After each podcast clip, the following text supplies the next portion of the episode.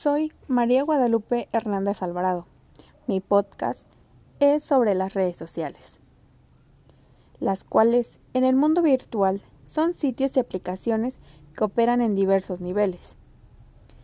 Son estructuras formadas en Internet por personas u organizaciones que se conectan a partir de intereses o valores comunes.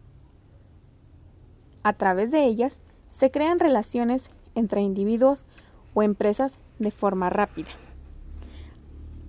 Las ventajas que las redes sociales tienen en las empresas, por ejemplo, publicidad social, descubren clientes, construyen una audiencia leal y aumentan el tráfico de su página web. Las redes sociales más usadas en México son Facebook, siguiente YouTube, WhatsApp, Instagram. Y por último Twitter.